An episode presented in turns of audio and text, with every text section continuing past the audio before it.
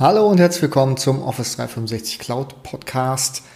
Heute möchte ich euch ein paar nähere Informationen zur Microsoft Power Plattform geben. Und in dieser Episode des Podcasts erfahrt ihr, welche Haupttools und Funktionalitäten in der Power Plattform sind.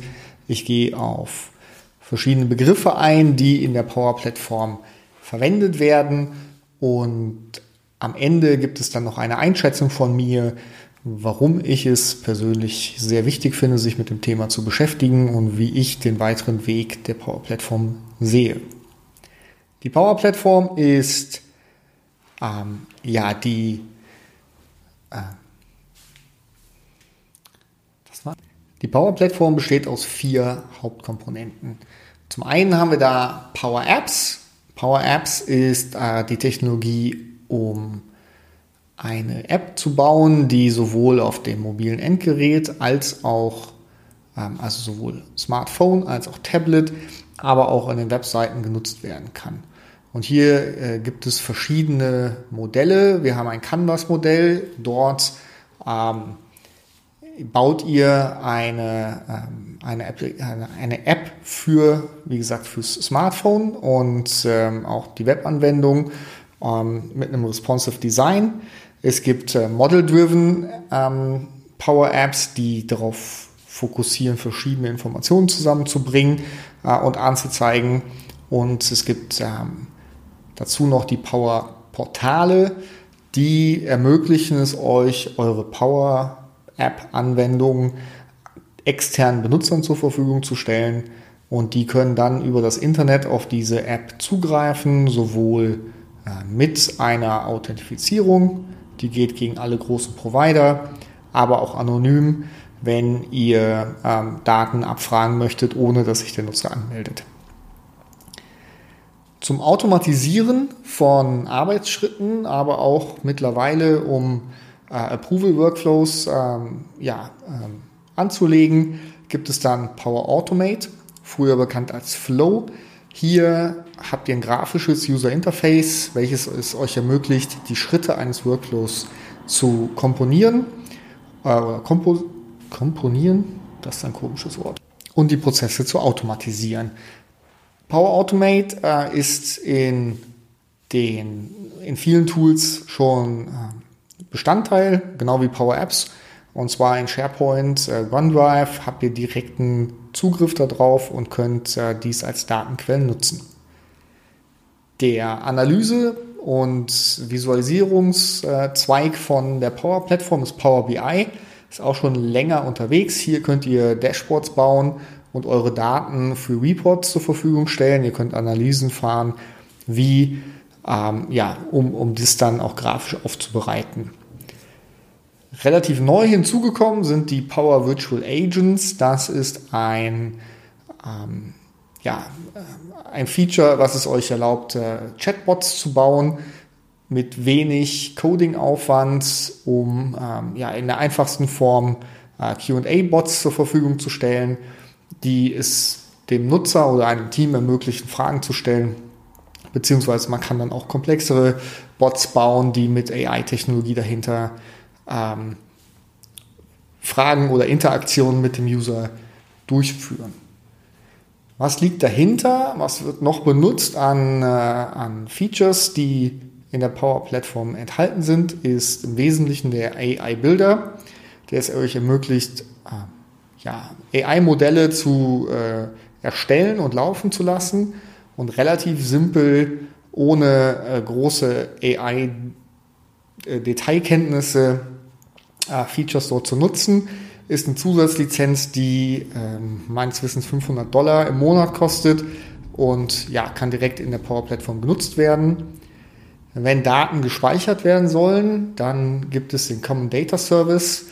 Das ist eine Datenbank, die äh, ja, ein festes Datenmodell schon besitzt. Das ist ähm, von der Open Data Society ähm, ist es entworfen worden von ähm, Microsoft, SAP und noch ein paar weiteren Partnern. Dort habt ihr schon verschiedene Entitäten zur Verfügung, die ihr direkt nutzen könnt, um Daten anzulegen. Ihr könnt diese Entitäten erweitern, ihr könnt eigene Entitäten hinzufügen und so Daten speichern. Und diese Datenbank ermöglicht es dann, ähm, ja, weiter auf die ähm, weiter genutzt zu werden. Also äh, die, der Common Data Service hat einen eigenen Security Layer.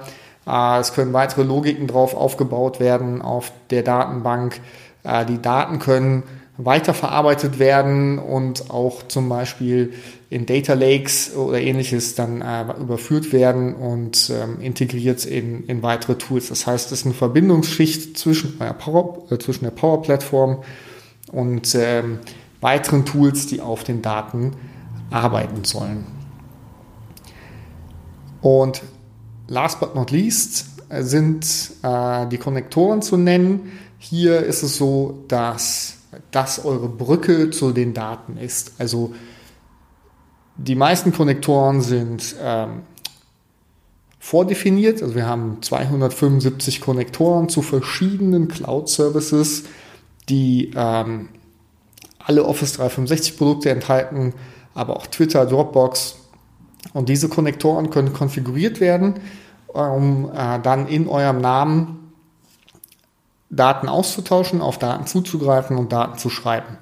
Und ähm, wenn ihr noch Spezialanforderungen habt, also die 275 nicht ausreichen und da eure ähm, Daten in speziellen ähm, Datentöpfen liegen, dann besteht auch die Möglichkeit, eigene Konnektoren zu schreiben, sozusagen also Custom Connectors und die ähm, dann ähm, ja, zu nutzen.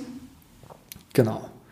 Und in den Konnektoren ähm, gibt es im Wesentlichen zwei verschiedene Arten. Ähm, zum einen haben wir tabellarische Daten, die dort drüber abgelegt werden können. Das sind halt die aus dem Common Data Service zu SharePoint, also strukturierte Daten oder funktionsbasierte Daten, ähm, so wie sie hier genannt werden, ähm, zum Beispiel User-Daten oder Project Online ähm, und Azure Blob Storage.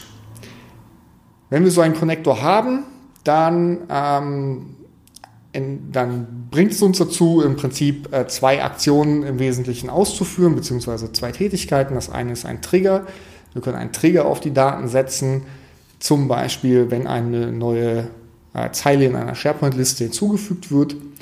Oder wir können eine Action in den äh, Tools durchführen, und zwar Update auf eine SharePoint-Liste. Und das ermöglicht es uns dann, mit den Daten zu arbeiten und ähm, ja, äh, sehr, sehr interessante Applikationen zu bauen. Und das ist dann auch schon der Abschluss der heutigen Episode. Heute wirklich nur ein kurzer Überblick, was die Konzepte sind, woraus die Power Plattform besteht.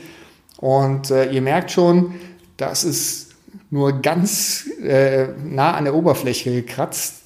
Es ist wichtig, hier selber Hand anzulegen. Und ähm, ich glaube, es hilft, dort eigene Applikationen zu bauen. Da geht es auch in das Modell, wie sollen denn Applikationen zukünftig gebaut werden. Und zwar unterscheidet Microsoft zwischen Citizen Developern und Professional Developern.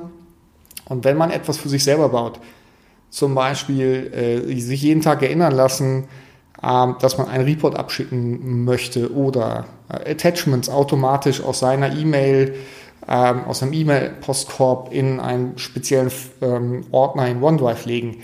Das sind Flows, die man selber bauen kann und dann ist man ein Citizen Developer und jeder im Unternehmen, äh, der vielleicht eine kleine Schulung äh, hinter sich gebracht hat, der darf das dann machen. Natürlich können viel komplexere Applikationen auch entwickelt werden, die vielleicht auch nicht nur für den Einzelnen oder für eine Gruppe äh, entwickelt werden, sondern für die gesamte äh, Firma. Und da kommen dann die Pro-Developer ins Spiel, die wirklich äh, bis auf ähm, ja, die letzten Details in der Power Plattform eingehen und, und dort komplexe Anwendungen bauen.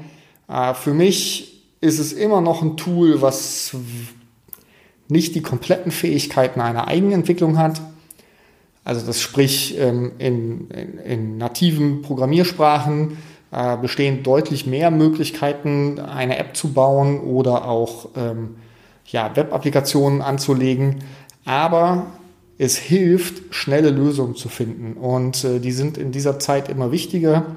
Gerade Applikationen, die ähm, ja, Applikationen in Anführungsstrichen, die vorher in Excel mit Makros programmiert wurden oder einfache Formulare lassen sich super schnell mit ähm, Power Apps und äh, Flow äh, abbilden. Auch einfache Approvals sind sehr schnell äh, erledigt und deswegen kann ich euch nur raten, guckt euch die Sachen an, startet mit euren eigenen Flows und Power Apps und ähm, ja, vielleicht habt ihr ja eine gute Idee, was man damit bauen kann oder schon ein paar Beispiele. Da würde ich mich freuen über euer Feedback. Und mit dem möchte ich heute die Episode schließen. Ich wünsche euch eine gute Woche und bis zum nächsten Mal.